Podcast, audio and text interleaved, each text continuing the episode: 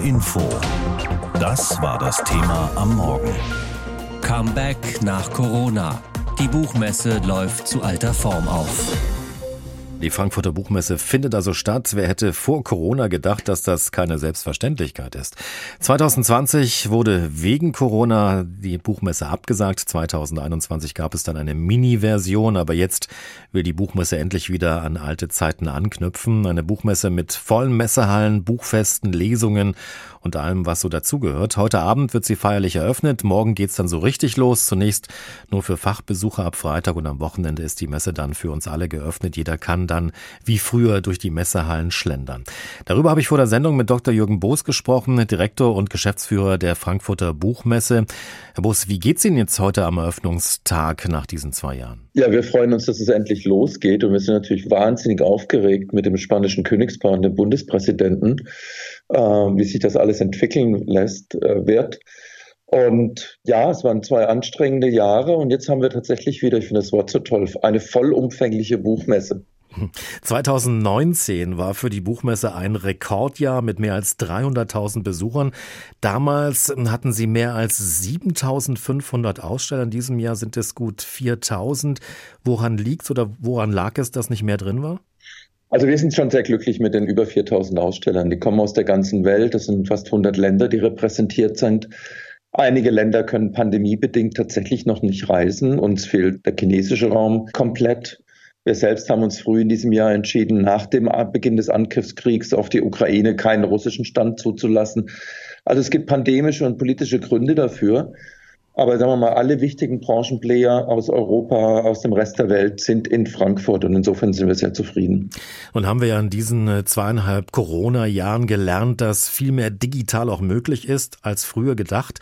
Auch andere Messen stecken in äh, einer kleinen oder großen Krise, weil weniger Aussteller Interesse zeigen. Braucht die Buchbranche tatsächlich ein solches Großereignis? Ja, ich glaube, die Buchbranche ist ein bisschen einzigartig. Nicht ein bisschen einzigartig, sondern sie ist einzigartig. Wir sind sehr kleinteilig, wir sind sehr international.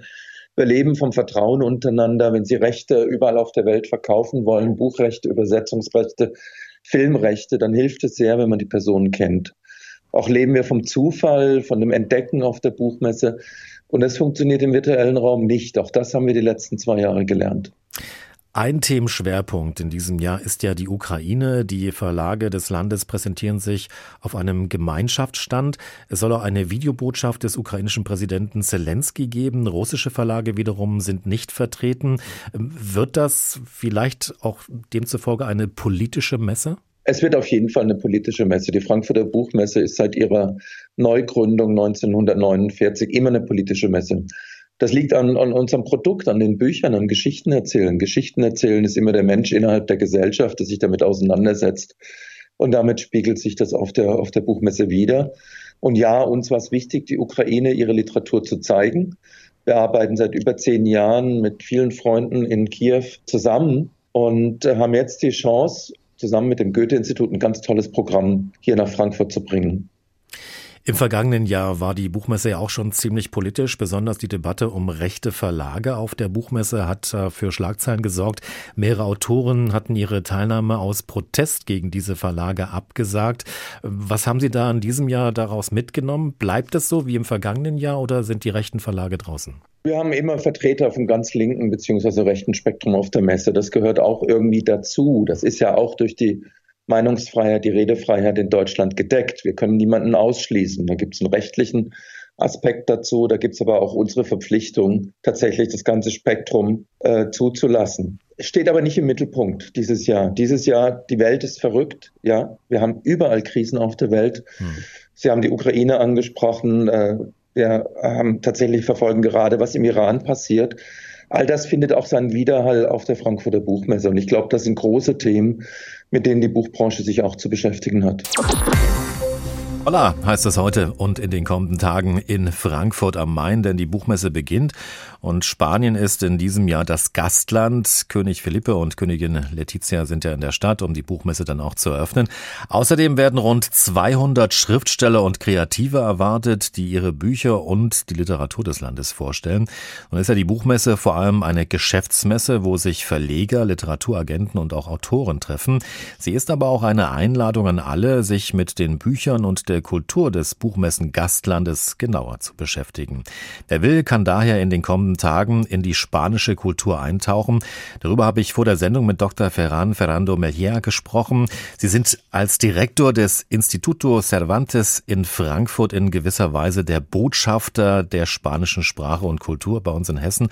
Welche Bedeutung haben die kommenden Tage, in denen Frankfurt zum inoffiziellen Zentrum des spanischen Geisteslebens wird, für Sie ganz persönlich? Die Frankfurter Buchmesse ist natürlich ein Highlight. Das sieht man schon daran, wie die Medien und die Menschen reagieren, äh, schon im Vorfeld und vor allem während der Buchmesse.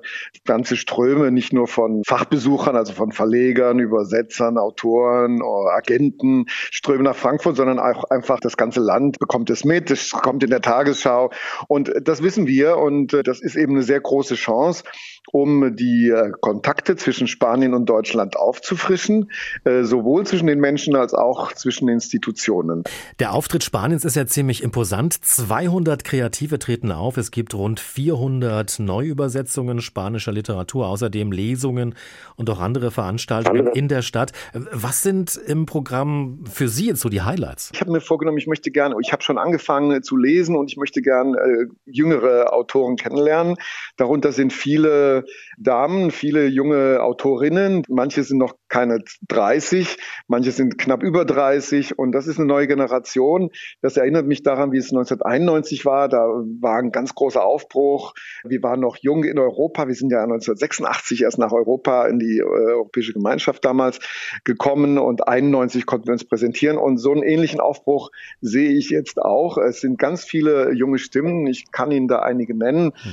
Zum Beispiel Irene Solar, eine junge Katalanin, die einen unglaublich poetischen Roman geschrieben hat, in dem die Pyrenäen, die Berge, Berge, die Bäume, die, die, die Flüsse, die Bäche sprechen können, die Tiere natürlich und auch die Menschen und alle greifen ineinander so eine Art animistisches Bild. Oder Andrea Abreu, eine junge Dame aus den Kanarischen Inseln, die hat äh, so eine Coming-of-Age-Geschichte geschrieben, so forsch, so furchtlos, in dem zwei zehn, elfjährige Mädchen den Sommer verbringen und sich wahnsinnig langweilen und ihre Fantasie freien Lauf lassen, aber die eine entwickelt sich anders als die andere. Und das ist eine sehr psychologische, eine sehr einfühlsame Geschichte. Also ich will sagen, es gibt ganz verschiedene Themen, ganz verschiedene Perspektiven, sehr menschliche Sachen, es gibt aber auch politischere Sachen, wie von Autoren wie zum Beispiel Isaac Rossa, oder von Sergio del Molino. Von Sergio del Molino haben wir das Buch Das leere Spanien, was jetzt bei Wagenbach gerade erschienen ist. Und da geht es um dieses Phänomen, dass es in Spanien eben nicht nur eine vorübergehende Landflucht gibt, sondern dass es eben strukturell ein dichtes Leben äh, an den Küstenbereichen gibt und in der und rund um die Hauptstadt Madrid, aber eben wahnsinnig viele Quadratkilometer in Spanien ganz dünn besiedelt sind und belebt sind. Und das betrachtet Sergio del Molino eben auch als ein kulturelles Phänomen, als ein äh, gesellschaftliches Phänomen natürlich. Er betrachtet das historisch. Und ich glaube, das sind sehr interessante Blickwinkel, die auch uns vielleicht in Deutschland etwas sagen können, erzählen können darüber, wie es in solchen äh, Anstrichen nicht nur in Spanien aussieht. Was ist für Sie eigentlich das Besondere an der spanischen Literatur? Oder kann man das so gar nicht sagen, weil es ja die spanische Literatur so gar nicht gibt? Genau, wir haben vier äh, Amtssprachen, neben Spanisch eben Katalanisch, Baskisch und Galizisch. Es gab schon immer eine sehr starke Tradition, Katalanisch, aber auch Baskisch und Galizisch. Und das sind inzwischen schon ganze Generationen schon wieder dabei, äh, in diesen Sprachen zu schreiben und zu lesen eben auch. Die haben auch ihren eigenen Markt. Und es sind äh, völlig gleichwertige Autorinnen und Autoren aus diesen Sprachen heraus entstanden, die in dieser Sprache schreiben.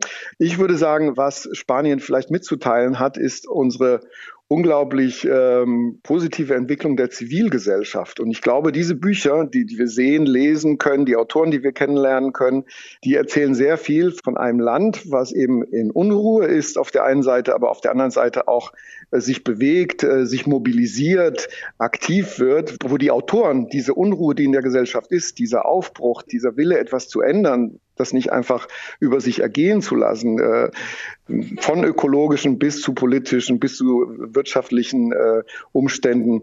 Da, die Autoren, die Bücher reflektieren das sehr stark. Und deswegen ist es gar nicht so anders als in Deutschland, aber es sind natürlich andere Traditionen, etwas andere Stile. HR Info. Das war das Thema am Morgen. Comeback nach Corona. Die Buchmesse läuft zu alter Form auf.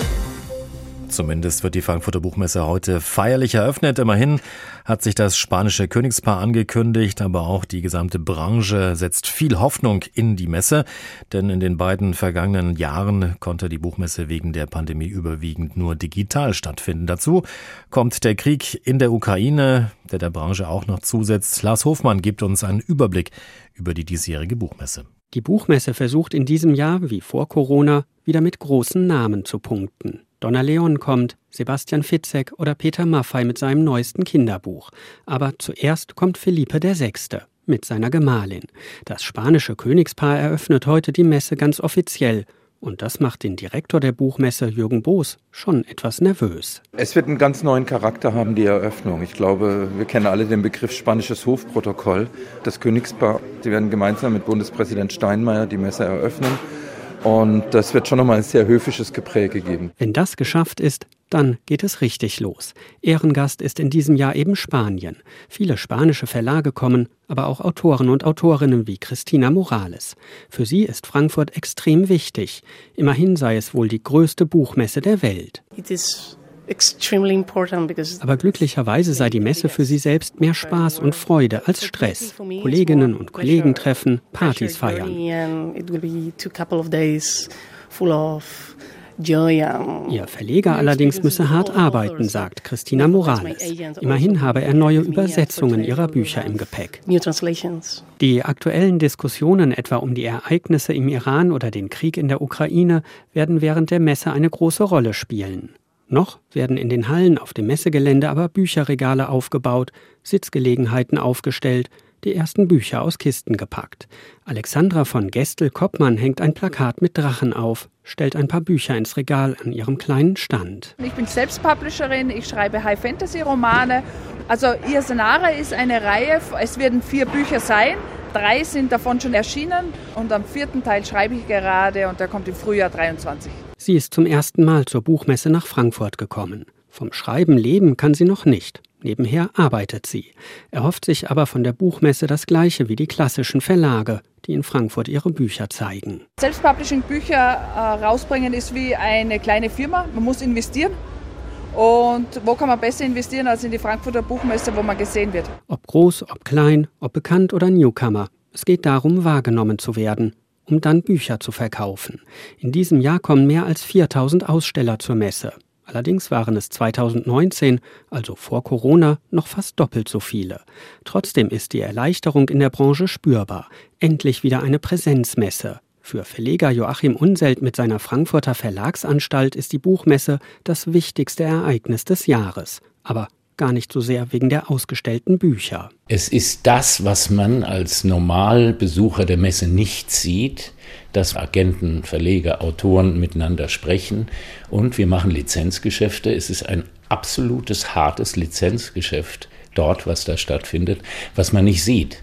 Man sieht die Stände, man sieht die Bücher, aber das, was dahinter passiert, sieht man ja eigentlich nicht und das ist das Wichtige. Genau das sei in den letzten beiden Jahren unter Corona-Bedingungen kaum möglich gewesen. In erster Linie geht es bei der Messe ums Geschäft. Nicht zuletzt deshalb darf das Publikum in diesem Jahr schon ab Freitag kommen und nicht wie sonst erst Samstag und Sonntag. Und noch eine Neuerung. Die Besucher können das ganze Wochenende über Bücher kaufen. Ja, es ist wieder soweit. Frankfurt wird zur Stadt der Bücher und des Lesens. Die Buchmesse startet und parallel dazu gibt es auch wieder das beliebte Open Books mitten in der Stadt. Hanna Emmich gibt uns mal einen kleinen Vorgeschmack darauf. Spaß an Literatur und guten Texten in der ganzen Stadt. Bei Open Books wird vorgelesen und zugehört, live und vor Ort, mit Bestsellerautorinnen und Autoren.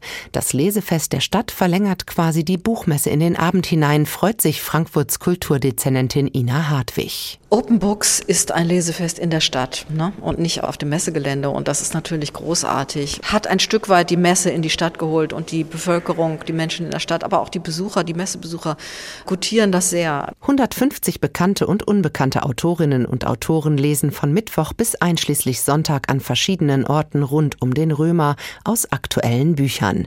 Open Books Leiterin Sonja Vandenrath. Alles Neuerscheinungen im Sachbuch, in der Belletristik, im Comic, im Kinderbuch. Also wirklich, da ist auch jede Sparte dabei. Das heißt, es ist ein sehr buntes und vielfältiges Programm. Das Besondere, die Lesungen bei Open Books sind kostenlos und offen. Man kann einfach vorbeischauen. Mit dabei viele bekannte Namen aus Literatur und Sachbuch, unter anderem auch der tansanische Literaturnobelpreisträger vom letzten Jahr Abdul Razak Gurna. Und? Also wir haben ja immer, das ist ja sozusagen der Klassiker, ist ja schon richtig eine Kultveranstaltung, Literatur im Römer, wo sie an einem Abend acht neue Romane vorgestellt bekommen, jeweils so im 20-Minuten-Rhythmus. Das ist sehr kurzweilig und ähm, da steht auch immer eine Schlange vor der Tür. Das ist schon was Besonderes. Auch im Sachbuch gibt es einiges zu entdecken, verspricht Sonja Vandenrath und gibt ein Beispiel. Ulrike Herrmann, eine Taz-Autorin, die ähm, ein Buch geschrieben hat, das heißt Das Ende des Kapitalismus, warum Wachstum und Klimaschutz nicht vereinbar sind und wie wir in Zukunft leben werden. Das ist jetzt auch ganz äh, oben auf der Bestsellerliste. Neben Open Books finden während der Buchmesse noch viele weitere Lese- und Literaturveranstaltungen in Frankfurt statt. Das Bookfest gehört offiziell zur Buchmesse, bietet aber auch Lesungen und Veranstaltungen im Stadtgebiet. Bei der Reihe gegen Buchmasse positionieren sich gezielt linke Verlage. Und im Literaturhaus Frankfurt wird am Freitag die Unabhängigkeit gefeiert auf der Hotlist Party. Da wird wieder das beste beste Buch unabhängiger Verlage gekürt. Beim Lesefest der Stadt Frankfurt Open Books musste man in den Corona-Jahren vorab reservieren. Das fällt in diesem Jahr weg, freut sich Leiterin Sonja Vandenrath. Anders als in den Jahren zuvor, wo man so 0-Euro-Tickets kaufen musste, können Sie jetzt einfach kommen. Also wir sind wieder das Lesefest der offenen Türen, wo jeder kommen kann, sich anschauen kann, sich aus dem Programm raus rauspicken kann. Und es ist auch so gedacht, dass man von einer Lesung zur anderen gehen kann. Die Lesungen sind jeweils nicht so lang, immer so 45 Minuten. Das heißt, man kann mal dahin gucken, mal dahin. Wir fangen um 16 Uhr an und die letzte Lesung beginnt um 20 Uhr. Das heißt, man kann auch so ein Lesungshopping betreiben. Und Kinder und Familien, für die gibt es wie immer Open Book Kids. Am Buchmessen Samstag und Sonntag können Großeltern, Eltern und Kinder gemeinsam neuen Kindergeschichten lauschen in der deutschen Nationalbibliothek. HR Info. Das Thema. Wer es hört, hat mehr zu sagen.